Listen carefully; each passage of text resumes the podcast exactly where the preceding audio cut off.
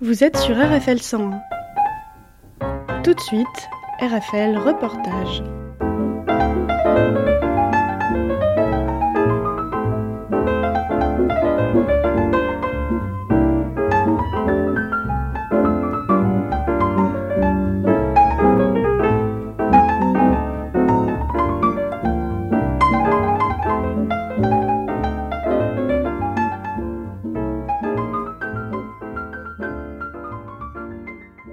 Bonjour, vous êtes à l'écoute d'RFL 101. Je suis en compagnie de Pascal Rico. Bonjour Pascal.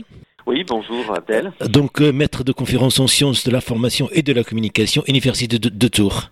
C'est ça, c'est Mhm. ça, effectivement. Puis rattaché à l'équipe Prime, donc l'équipe de recherche à, à Tours. Avec l'histoire d'RFL 101, la première radio, et c'est Radio Pirate d'Indre-et-Loire, la première. euh, donc, un petit mot sur les radios associatives d'Indre-et-Loire, et puis euh, d'une manière générale. Alors d'une manière générale, alors c'est vrai que c'est marrant, le, le terme de radio pirate, c'est vrai qu'on a connu des radios, en tout cas les plus anciennes, effectivement. Alors on, parlait plutôt de radio libre euh, avant qu'il y ait l'autorisation, effectivement, en 1980, et plus précisément d'ailleurs en 1982, quand la loi Fillou a été a été votée.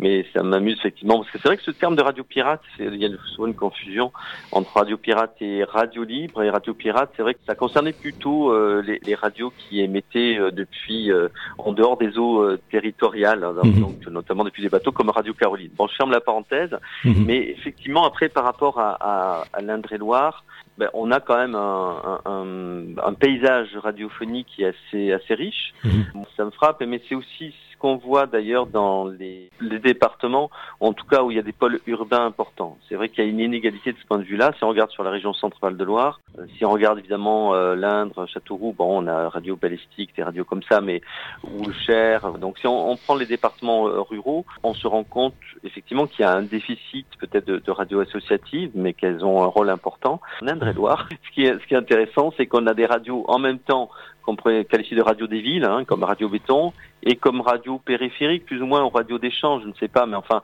sachant que RFL, évidemment, c'était d'abord la radio de, de, de euh, Mhm. de, de, de- de cette zone, effectivement, euh, du département. Effectivement, cette richesse-là, en, en, en tout cas, puis avec, euh, bon, c'était Radio qui, qui était une radio éphémère qui a rejoint, effectivement, les l'ensemble des radios associatives, euh, évidemment, euh, donc, euh, RCF, etc., donc, qui sont sur un autre créneau.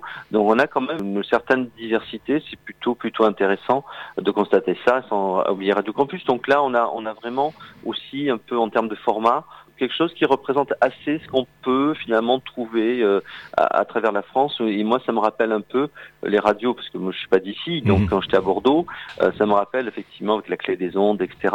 Les radios qu'il y avait donc à Bordeaux, on retrouvait un peu ces, ces formats-là. euh, Donc, c'est assez, assez intéressant. Alors, on n'a pas, par contre, je dirais, des radios d'une certaine manière qui, qui était qui a un côté engagé, mais euh, les, les, ce qu'on pouvait justement trouver à Bordeaux, à Lyon, dans Mhm. des grandes villes ou à Marseille, dans des grandes villes, effectivement, des grandes métropoles, euh, c'était euh, des radios, en tout cas, qu'on pourrait qualifier de radios militantes, hein, comme Radio Canu, par exemple, à Lyon. Donc, c'est vrai Mhm. qu'il y a, il y a pas ça, euh, pas vraiment, en tout cas, d'équivalent, mais bon, c'est l'histoire aussi.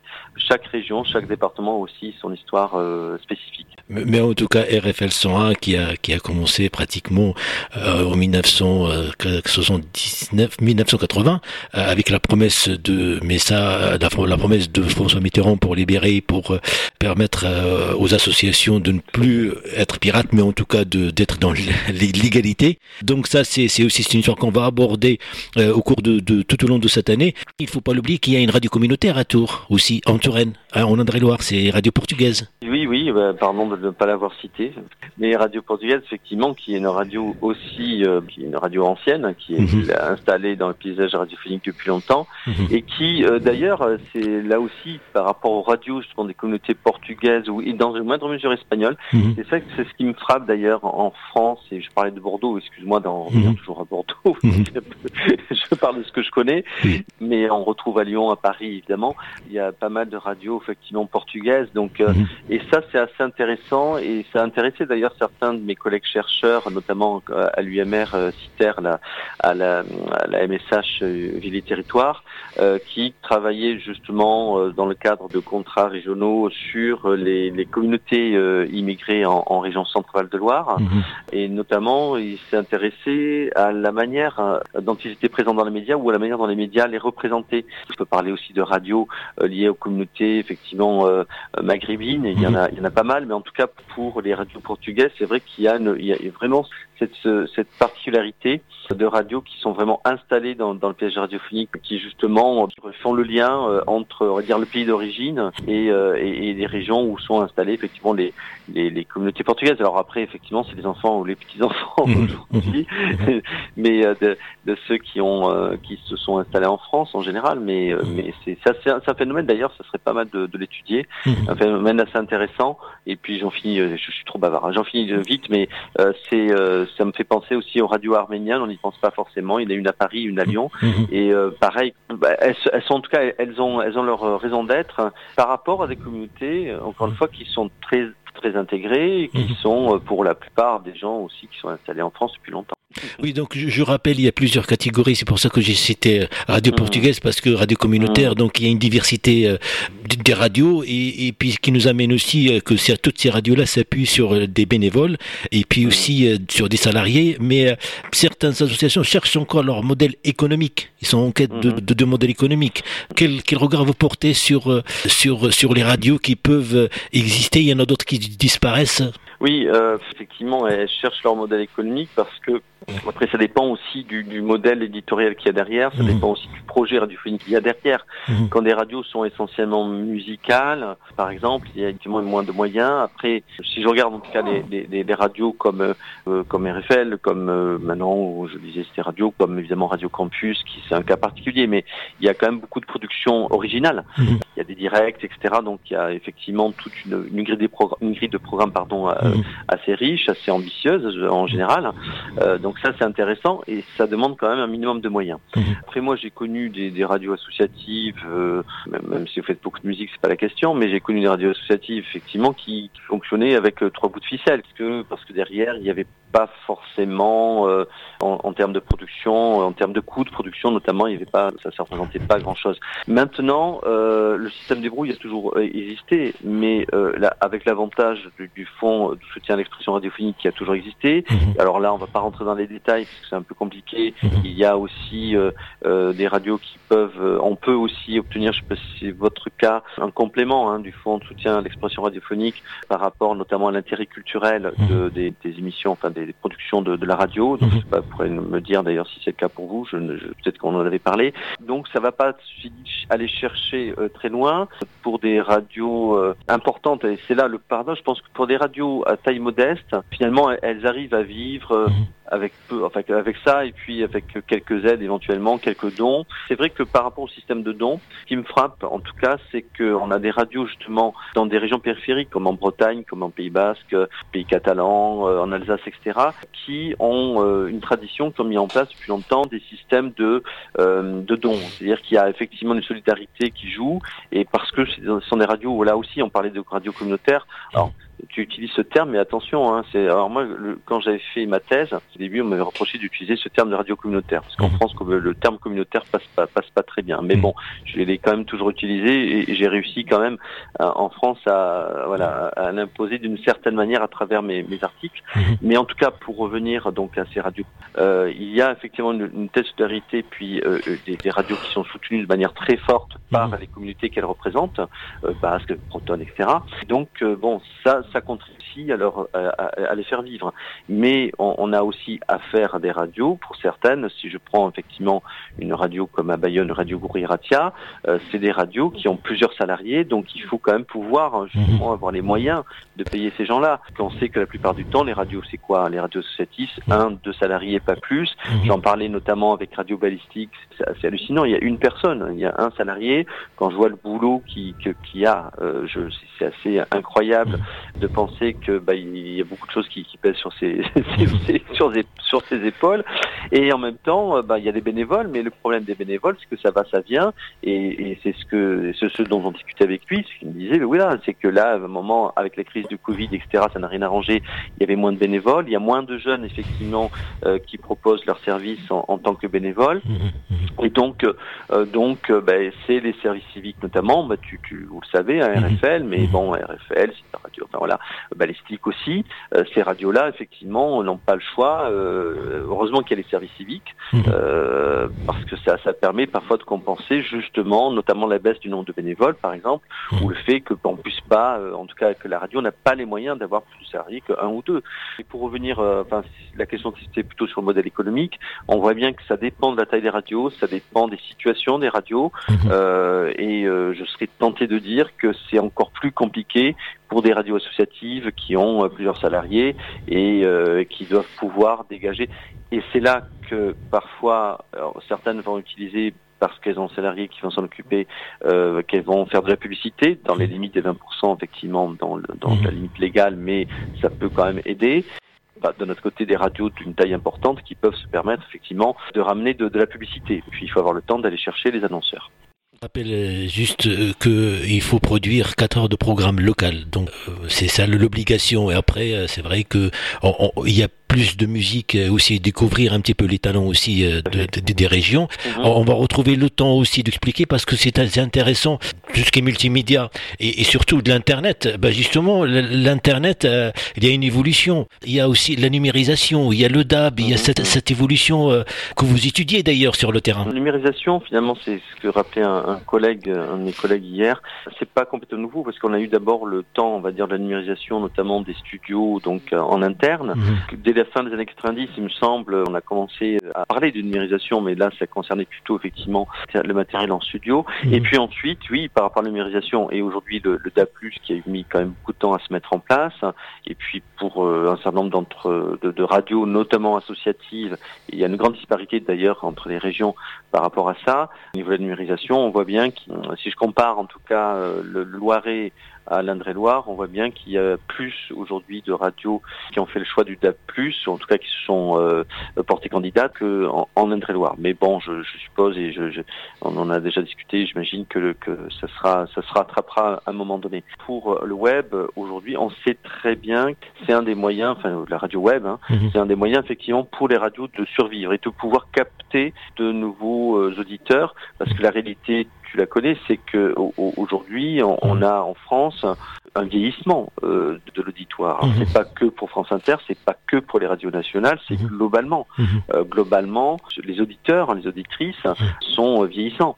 Donc ça, c'est une réalité. Euh, ça l'est d'autant plus effectivement pour des radios généralistes, notamment euh, nationales, mais on constate d'ailleurs aussi pour la télévision, hein, si tu regardes France Télévisions, TF1, etc., c'est aussi une tendance, euh, donc c'est pas que la radio, mmh. donc c'est, je bon, dirais, les médias traditionnels que sont la radio et la télévision, mmh.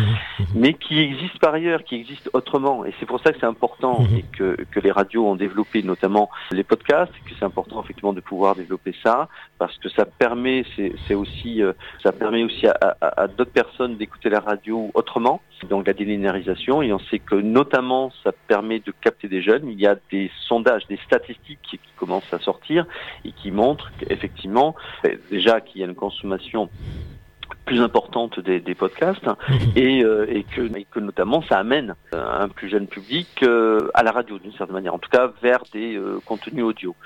Donc ça c'est une première bonne nouvelle. La deuxième bonne nouvelle c'est le web et, et, là aussi ce qu'on constate c'est qu'il y a une progression, c'est pas une surprise, hein, une progression évidemment de l'écoute ou en tout cas de le, sur sur le web.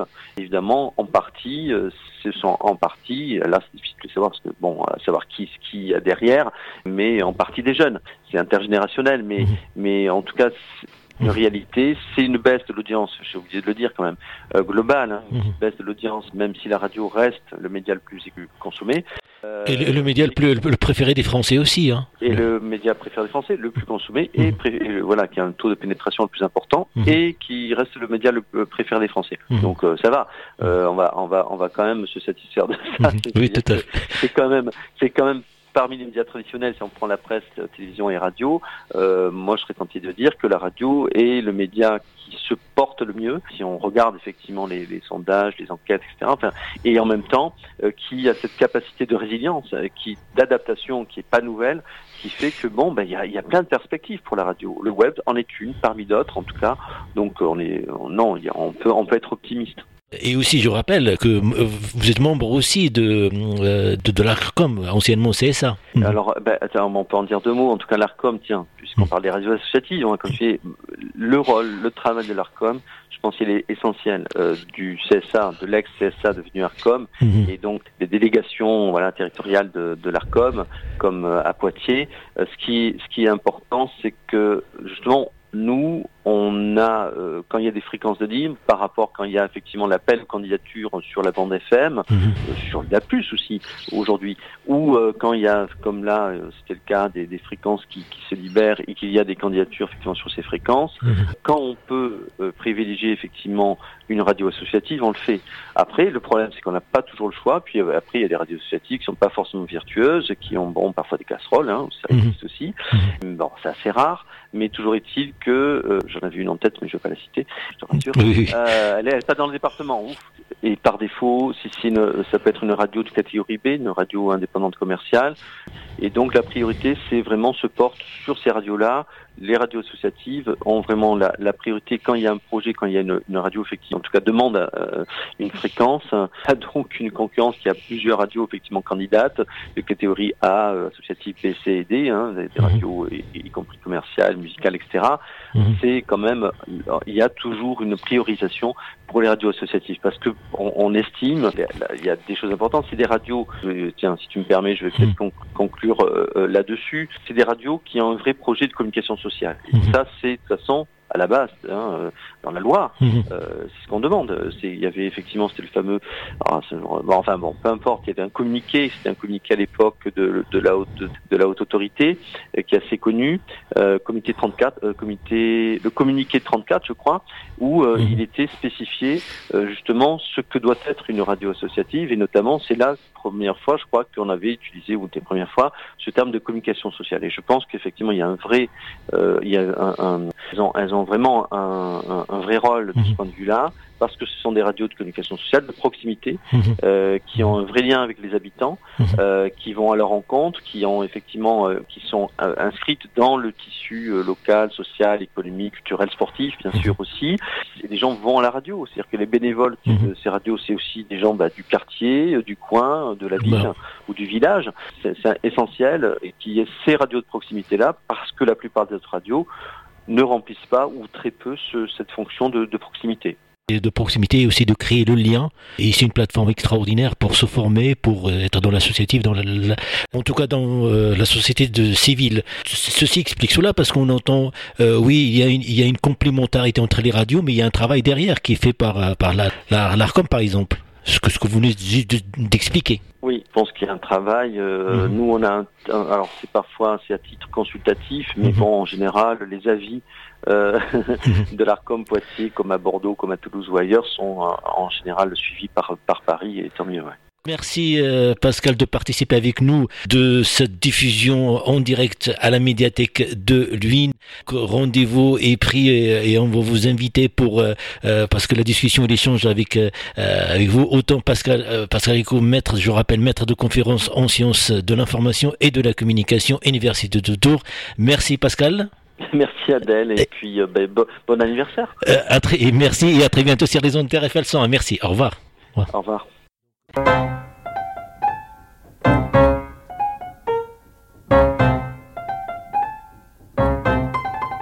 RFL Reportage, c'est fini pour aujourd'hui.